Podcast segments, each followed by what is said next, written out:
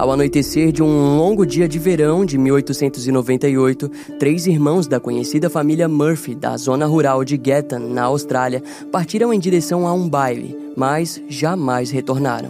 Na manhã seguinte, um dos familiares sairia à procura do trio. No entanto, ele faria uma descoberta desconcertante que chocaria a pequena região rural que contava com os seus menos de 500 habitantes. Descoberta essa que receberia o um nome infortunado de O Mistério de Gatton. No episódio de hoje, vamos conhecer os detalhes sinistros daquele verão mórbido do final do século XIX.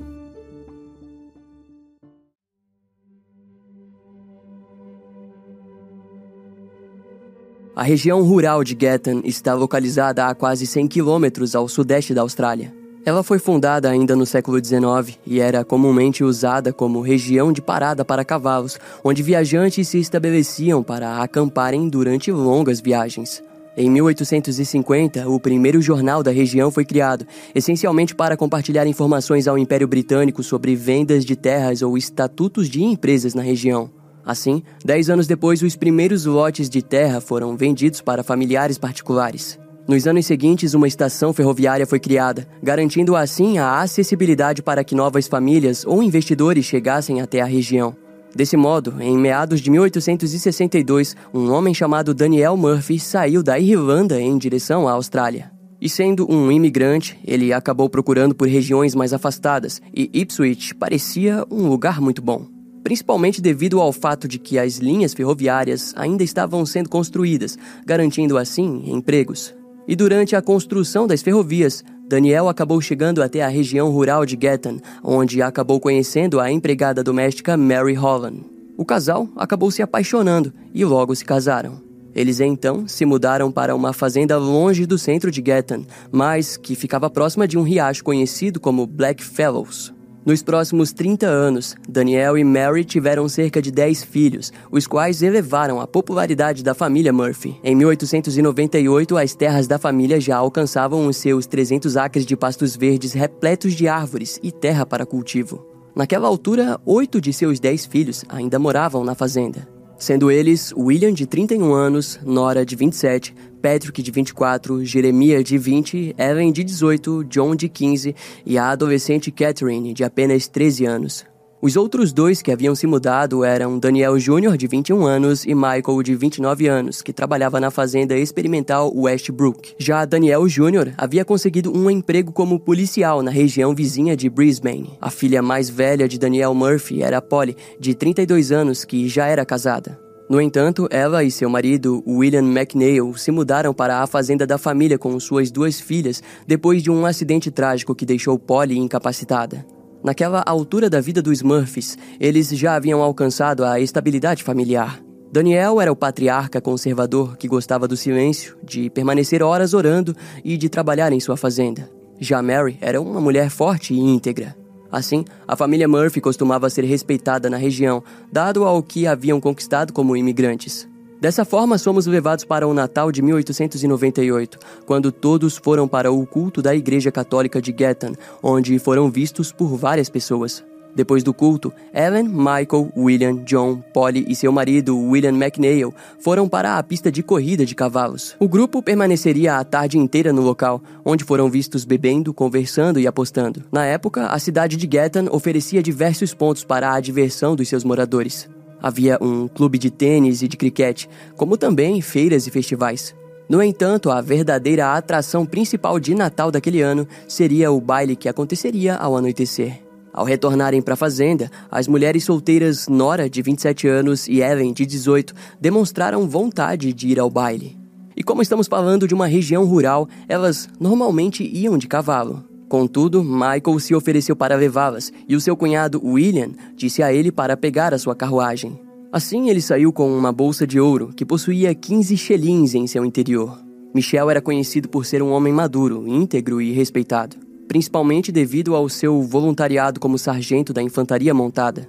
Já Ellen era uma jovem muito desejada pelos garotos da sua idade de Gatton. Nora, por outro lado, era uma mulher mais madura. No entanto, tinha os seus próprios interesses e costumava dar tudo de si para ajudar sua mãe nas coisas de casa. Antes de saírem, Michael vestiu um terno e suas irmãs vestiram saias escuras e longas com blusas de cores claras. O trio então saiu da fazenda por volta das 7 horas da noite. Segundo os familiares, o trio saiu sorridente e entusiasmado com o que o baile poderia oferecer. Porém, quando os irmãos chegaram no baile, descobriram que ele tinha sido cancelado e, com isso, retornariam para a fazenda. Mas, infelizmente, aquela seria a última vez em que seriam vistos com vida. Foi na manhã seguinte que cada um dos Murphys despertou para o café da manhã e perceberam que o pátio estava vazio. William McNeil logo ficou preocupado, pois a sua carruagem era velha e poderiam muito bem ter quebrado e causado um acidente. Assim, Mary pediu para que ele pegasse um dos cavalos e fosse procurá-los. Era por volta das 8 horas da manhã quando William saiu da fazenda na busca pelo paradeiro dos seus familiares. E quando ele estava na longa estrada principal em direção a Gatton, ele encontrou o que parecia ser um claro sinal de que um acidente havia acontecido. Haviam marcas de uma das rodas tortas de sua carroça, que seguiu em uma trilha através de alguns arbustos. Passando por uma cerca, ele seguiu por pouco mais de um quilômetro em meio à mata até ver a carruagem. E, estranhamente, ao lado dela havia um cavalo caído no chão. Ao se aproximar, William achou que todos ali estavam dormindo, mas se apavorou quando viu que Nora e Evan estavam com os seus vestidos desarrumados. No entanto, a certeza de que algo horrível havia acontecido apenas surgiu quando ele notou que formigas andavam sob os rostos delas. Em desespero, William retornou até o seu cavalo e foi em direção a Gatton, onde acabou parando no hotel Brian Boro, onde disse a todos que três filhos dos Murphys estavam mortos. Não fica muito claro o motivo aparente de ele ter feito aquilo. Talvez devido ao desespero, ele estava prestes a desabar e simplesmente precisava parar em algum lugar. Mas, após informar aos habitantes do hotel sobre o terrível acontecido, ele partiu em direção à delegacia de polícia de Gatton. Nas horas seguintes, devido à parada no hotel, todos os moradores de Gatton passaram a saber sobre a estranha morte dos jovens, antes mesmo dos próprios Murphys. Entretanto, aquele era apenas o início de uma misteriosa história de assassinato. Quando William McNeil chegou na delegacia, ele encontrou apenas um policial presente. Se tratava do sargento Arrow, que o seguiu até o local do suposto crime. No caminho, eles acabaram se deparando com o dono do hotel Brian Boro, o Sr. Gilbert, que estava ao lado de outros três homens a caminho da cena do ocorrido. Assim, seis homens foram em direção à história que marcaria a região de Gatton para sempre. E quando eles chegaram, a visão era enigmática e terrível. Os corpos visivelmente formavam um triângulo e o cavalo caído ao lado da carroça tinha sido baleado. Notavelmente, Todos os pés das vítimas estavam posicionados e apontados para o oeste. Ellen e Nora estavam com suas mãos amarradas nas costas com seus próprios lenços. Michael estava com as mãos livres, mas marcas em seus punhos indicavam que em algum momento ele também havia sido amarrado. Junto a ele havia a bolsa de couro, que estava vazia. Embora ninguém desejasse comentar o crime, eles logo notaram que as mulheres tinham se tornado vítimas de violência sexual. O corpo de Nora estava arranhado e suas roupas completamente rasgadas. Sua saia estava puxada para cima de sua cintura e a camisa rasgada ao ponto de deixar os seus seios à mostra. Em seu rosto haviam arranhões e um corte em seu olho direito. Já Ellen apresentava menos ferimentos, mas suas roupas estavam na mesma condição das de sua irmã. Os homens perceberam que próximo da cena do crime havia um galho de árvore ensanguentado e acabaram comparando com os ferimentos horríveis em volta dos crânios esmagados das vítimas. Michael, no entanto, parecia ter sido baleado na testa, mas ninguém no local sabia dizer ao certo. Diante a cena do crime, o sargento Arrow aconselhou que os homens afastassem os curiosos e retornou sozinho para Gatton. Lá ele foi até o telégrafo, onde desejava ligar para o comissário de polícia da cidade vizinha de Brisbane. Enquanto isso, William McNeil retornou para a fazenda dos Murphys e relatou os assassinatos. É dito que o velho Daniel quase desmaiou ao ouvir as notícias. Já a Dona Mary gritou histericamente e desejou profundamente que fosse levada até a cena do crime. Ao chegarem, eles ficaram horrorizados com a presença de dezenas de pessoas indo e vindo pela cena do crime. Mary, em seu último ato como mãe, tapou os corpos dos seus filhos com lençóis que havia levado consigo. Ao retornar para a cena do crime, o sargento Arrow estava nitidamente preocupado diante um triplo homicídio, pois Gatton não tinha condições para lidar com um crime como aquele. Obviamente, também tinha sido por aquele motivo que ele rapidamente ligou para o comissário de Brisbane. No entanto, Nas horas seguintes, ele passaria a maior parte do seu trabalho afastando os curiosos. O sargento sequer percebeu, mas a presença daquelas pessoas no local fez com que até mesmo a marca das rodas da carroça fosse destruída no solo. Além do mais, para o seu azar, em Brisbane, os policiais que receberam o telegrama do triplo assassinato não estavam acreditando que o crime de fato havia acontecido. Em resultado disso, o comissário de polícia só saberia do caso cinco horas depois. Naquele meio tempo, alguns policiais ajudantes removeram o projétil da cabeça do cavalo, notando assim que a arma do crime era de calibre .380. Ao entardecer, o sargento Arrow percebeu que, embora não desejasse, ele precisaria mover os corpos antes da chegada do Departamento de Investigação Criminal de Brisbane. Assim, com a ajuda de vários homens, incluindo William McNeil, os corpos foram levados até o Hotel Brian Boru, em Gatton. Por volta das 4 horas da tarde, o legista e inspetor médico Von Losberg chegou de trem na cidade e foi em direção ao hotel. Vale ressaltar que estamos falando do século XIX, época na qual era até mesmo comum as pessoas moverem os corpos para locais aleatórios, mesmo local onde muitas vezes a necrópsia ocorria. A sua análise demorou cerca de três horas e, ao terminar, ele rapidamente pegou o próximo trem para sua casa em Ipswich. Mas antes de partir, von Losberg deixou um breve e superficial relatório dos seus exames pós-mortem das vítimas. De acordo com o seu relatório, Ellen Murphy apresentava claros sinais de violência sexual. Suas roupas íntimas estavam rasgadas e haviam claras marcas de unhas na parte interna de suas coxas e nádegas.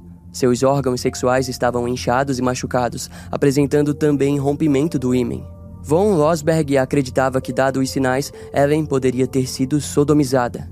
Em suas coxas, pernas e roupas íntimas foi encontrado sangue e sêmen. A causa da morte ocorreu devido ao esmagamento do seu crânio com um objeto pesado. Já a sua irmã, Nora, apresentava sinais ainda mais brutais. Suas roupas tinham sido rasgadas de maneira grosseira e os sinais de violência sexual eram semelhantes ao de Ellen. Notavelmente, em seu pescoço foi encontrado amarrado o arreio do cavalo que poderia ter causado a sua morte. O criminoso havia apertado os seus punhos com um lenço de maneira tão forte que suas mãos ficaram azuis, indicando a ausência de fluxo de sangue. A causa da morte se tratava do enorme ferimento no lado esquerdo do seu crânio, que tinha sido esmagado de maneira tão bruta, resultando em parte do seu cérebro saindo para fora. Ao que parece, para o legista, Nora parecia ter sido atacada por um enorme grupo de pessoas. E, curiosamente, Michael Murphy também apresentava sinais de violência sexual. Havia sêmen na parte interior e exterior da frente de suas calças. Além disso, o seu pênis apresentava sinais de inchaço. Embora houvesse um ferimento muito parecido com o disparo de arma de fogo, o Dr. von Losberg descartou a ideia depois que não encontrou o projétil em seu crânio. De acordo com a breve investigação da polícia, todas as vítimas tinham vestígios na pele que parecia ter vindo de um tecido do tipo veludo cotelê. Em seu relatório, ele acreditava que o item usado para a sodomização possivelmente era o cabo do chicote de bronze usado no cavalo, que também estava presente na cena do crime. Naquele momento, nada sobre o relatório foi problematizado. No entanto, futuramente ficaria nítido que, em nenhum momento, von Losberg abriu os cadáveres para um exame completo. Em um inquérito futuro da Comissão Real, a investigação sofreria um exame minucioso sobre os atos tomados na busca pela resolução do crime. Mas até lá, no dia seguinte ao crime, a família Murphy foi informada que poderiam enterrar os corpos. Um detalhe é que William McNeil quis pagar todos os gastos para os funerais do trio sozinho. Assim, todo o processo funerário aconteceu na Igreja Católica de Gatton, onde também foram interrogados. E ao mesmo tempo em que aquilo acontecia, o sargento Frederick Urquhart, da cidade vizinha de Brisbane, chegou em Gatton e foi diretamente até a cena do crime. Certamente, completamente atrasado de suas obrigações policiais. Nove dias depois, o comissário de polícia de Brisbane, irritado com a demora do início das investigações e ciente do atraso, indicou Frederick como o responsável pelo caso. E nos dias seguintes, uma busca por respostas se iniciaria. Mas, para a surpresa de todos, novas tragédias passariam a preencher esse estranho caso de triplo homicídio. Ao fim da década de 1980, Frederick Urquhart foi nomeado como chefe do Departamento de Investigação Criminal de Brisbane. No entanto, ele era um sujeito um tanto quanto controverso. Principalmente devido à sua arrogância visível em sua aura e no frequente ato de nunca ouvir as opiniões de outros policiais. Agora, imagine esse sujeito diante o caso de triplo homicídio num fim de mundo igual Gatton. Bem, quando ele chegou, imediatamente revisou as poucas evidências coletadas e leu o relatório do Dr. von Losberg. Insatisfeito, Frederick pediu para que os corpos fossem exumados na tentativa de coletar novas evidências. No entanto, daquela vez ele trouxe o oficial médico-chefe do estado, Dr. Ray, para que realizasse uma autópsia completa nas vítimas. A primeira descoberta foi de que Michael realmente havia recebido um tiro na cabeça e recuperou o projétil de calibre .380 do seu crânio. Em sua análise, dada a marcação do tiro, ele acreditava que um dos criminosos possivelmente era canhoto ou ambidestro. Embora a sua análise completa não seja de conhecimento público, após receber o relatório, Frederick enviou um telegrama para os seus superiores em Brisbane. Nele, o oficial dizia que as evidências coletadas indicavam para a conclusão de que o crime ocorreu de maneira premeditada. Naquela altura, os jornais se apoiaram no caso para escreverem diversos tipos de matérias. Assim, em pouco tempo, a tragédia de Gatton já era conhecida por quase toda a Austrália. E junto a isso, a polícia passou a receber diversas cartas com teorias ou suposições de quem poderia ser o assassino. Eventualmente, uma suposta testemunha surgiu para dizer que na noite do crime ouviu uma mulher gritar pai. A testemunha era uma mulher que morava próximo da cena do crime. Essa pista acabou criando rumores sobre o envolvimento de Daniel Murphy nos assassinatos dos seus próprios filhos. E o motivo disso, segundo os rumores, era por incesto. O rumor se tornou repulsivo quando as pessoas passaram a dizer que o próprio Daniel poderia estar envolvido com suas filhas e as matou por conta disso. Os Murphys se orgulhavam do respeito que tinham pela comunidade de Gatton, mas com esses rumores, tudo desabou. Em resposta, a família se isolou e reteve qualquer tipo de ajuda nas investigações. Na época, os policiais precisavam descobrir a região em que o crime ocorreu e, para isso, precisavam de cavalos. A fazenda dos Murphys era conhecida pelos cavalos. Porém, dadas as circunstâncias, eles se negaram a oferecer os animais. E no meio disso tudo estava Daniel Murphy Jr., que era policial em Brisbane, mas estava ajudando nas investigações dos assassinatos dos seus próprios irmãos e também lidando com a sua família reclusa. Contudo, as coisas estavam apenas começando, pois um novo achado macabro aconteceu. No dia 7 de janeiro de 1899, o corpo de um menino de 15 anos foi encontrado por moradores de Ipswich, a pouco mais de 50 quilômetros da cena do crime de Gatton. A criança se chamava Alfred Hill, que estava desaparecido desde o dia 10 de dezembro, mais de 10 dias antes do triplo assassinato em Gatton. No entanto, Frederick ficou perturbado quando descobriu que o seu corpo foi encontrado junto ao seu pônei, que tinha sido baleado bem entre os olhos. Isso foi muito curioso porque foi exatamente o que aconteceu com o cavalo dos Murphys. Além disso, Alfred também havia recebido um tiro na cabeça de uma arma de calibre .380 e os seus pés estavam apontados para o oeste. Agora, frente às semelhanças, os casos foram conectados. Um novo crime, o assassinato a sangue frio de um garoto de 15 anos, fez com que a revolta pública viesse à tona.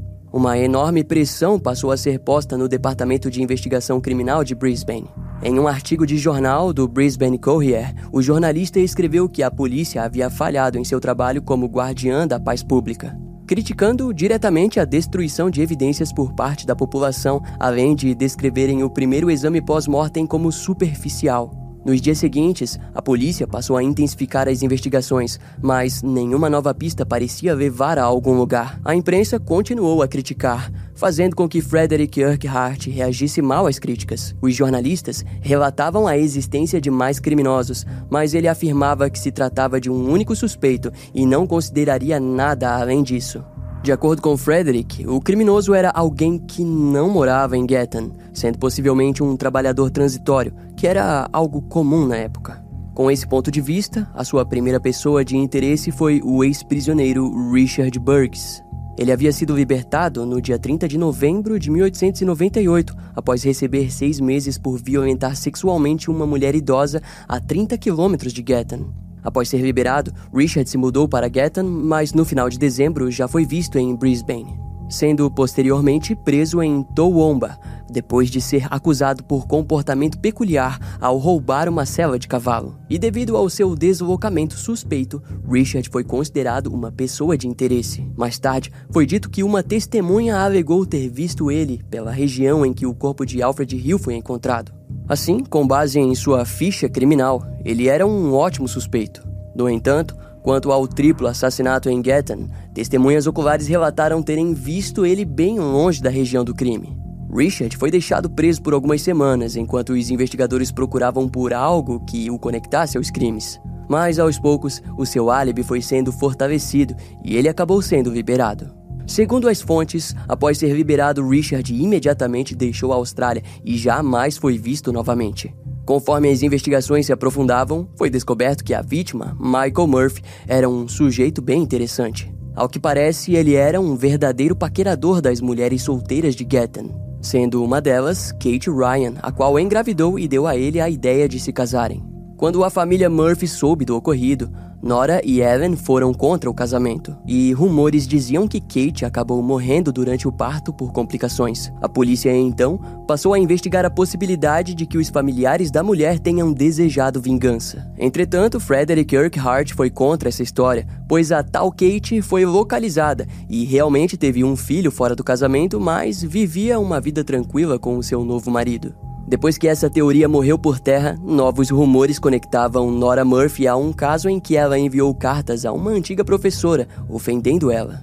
O episódio teria piorado a situação mental estável da mulher, causando-a um colapso nervoso. E os familiares da professora então juraram vingança. Mas essa história também foi descartada pela polícia, que de certa forma notou a necessidade compulsiva dos moradores de Gatton em inventar história que parecessem explicar o ocorrido.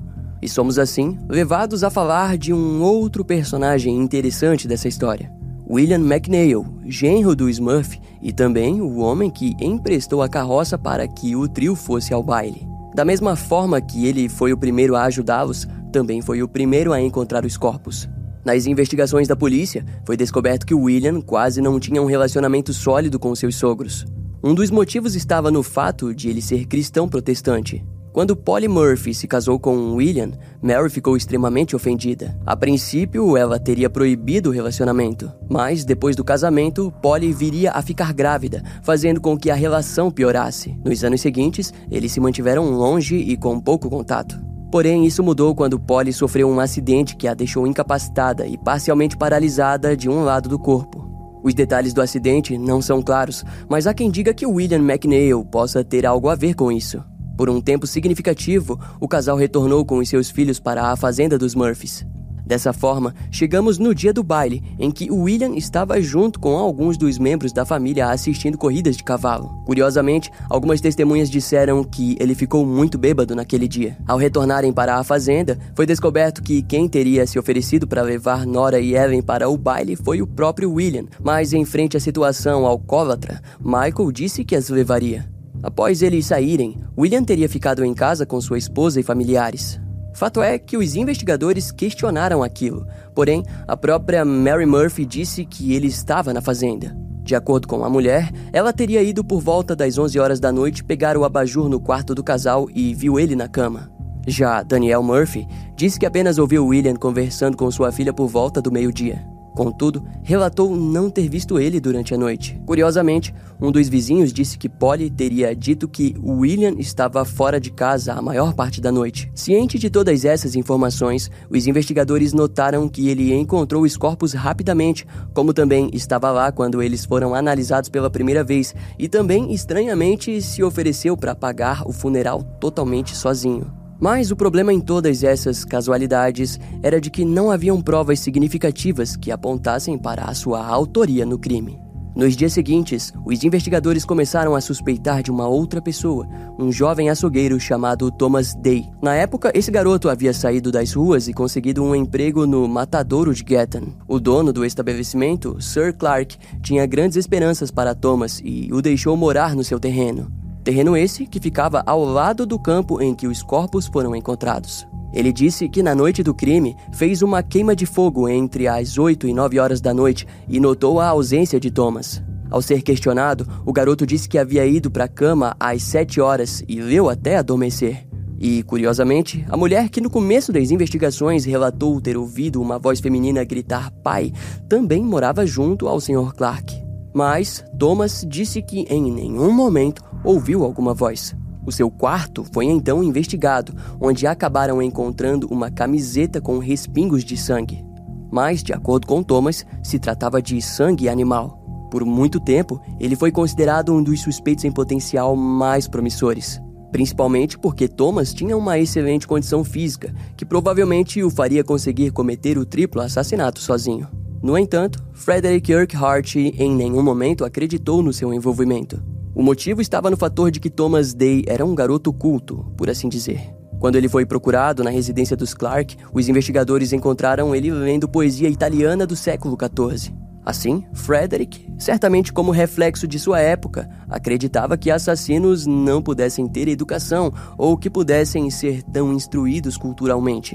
Mas os investigadores do caso, por outro lado, continuaram a vigiar os passos de Thomas. E, eventualmente, o jovem açougueiro decidiu ingressar nas Forças Armadas Britânicas, mas posteriormente desertou. Mais tarde, a Comissão Real relataria que Frederick Urquhart chegou a ameaçar os policiais locais de demissão caso continuassem acreditando que Thomas Day era o assassino. Notavelmente, essa história se seguiu até o ano de 1900, quase dois anos depois dos assassinatos, quando um jornal da Austrália Ocidental relatou o trágico suicídio de um homem chamado Tel Farmer. No dia 27 de outubro daquele ano, o sujeito chegou no hospital de Sydney com um ferimento de arma auto-infligido. Ele acabou morrendo devido aos ferimentos. Quando um inquérito foi aberto, os investigadores descobriram que, no seu quarto, na pensão em que morava, havia uma carta rabiscada a lápis escrita por Tel. Em suas palavras, ele dizia que desejava informar ao público sobre a tragédia de Gatton, onde esperava que fosse solucionado após a sua existência desaparecer. Theo escreveu que antes de deixar o mundo, esperava que a polícia resolvesse o caso e finalizou ao citar que um veredito de suicídio foi dado. A carta era desconexa e ninguém entendeu quem era Theo Farmer. Porém, em uma investigação sobre sua vida, foi descoberto que, na verdade, ele se chamava Thomas Day. Aquilo fez com que todas as suspeitas caíssem sobre ele novamente, mas nos anos seguintes, nenhuma nova pista ou evidência foi encontrada que o conectasse ao crime. Atualmente, os detetives de poltrona costumam dizer que Thomas Day tinha o perfil ideal. Há quem acredite que Thomas Day tenha se unido a mais pessoas e cometido o crime, sendo a carta uma declaração a essas pessoas para que fizessem o mesmo ou se entregassem. Teoria essa que viria a ser estudada pela criminóloga Stephanie Bennett, que em meados de 2015 disse estar convencida da identidade dos assassinos. Depois de conquistar a aposentadoria, Stephanie dedicou vários anos para examinar os registros históricos do estado de Queensland. Mas a resposta para esse mistério veio quando ela estudou os registros de prisões da época em que o crime havia acontecido.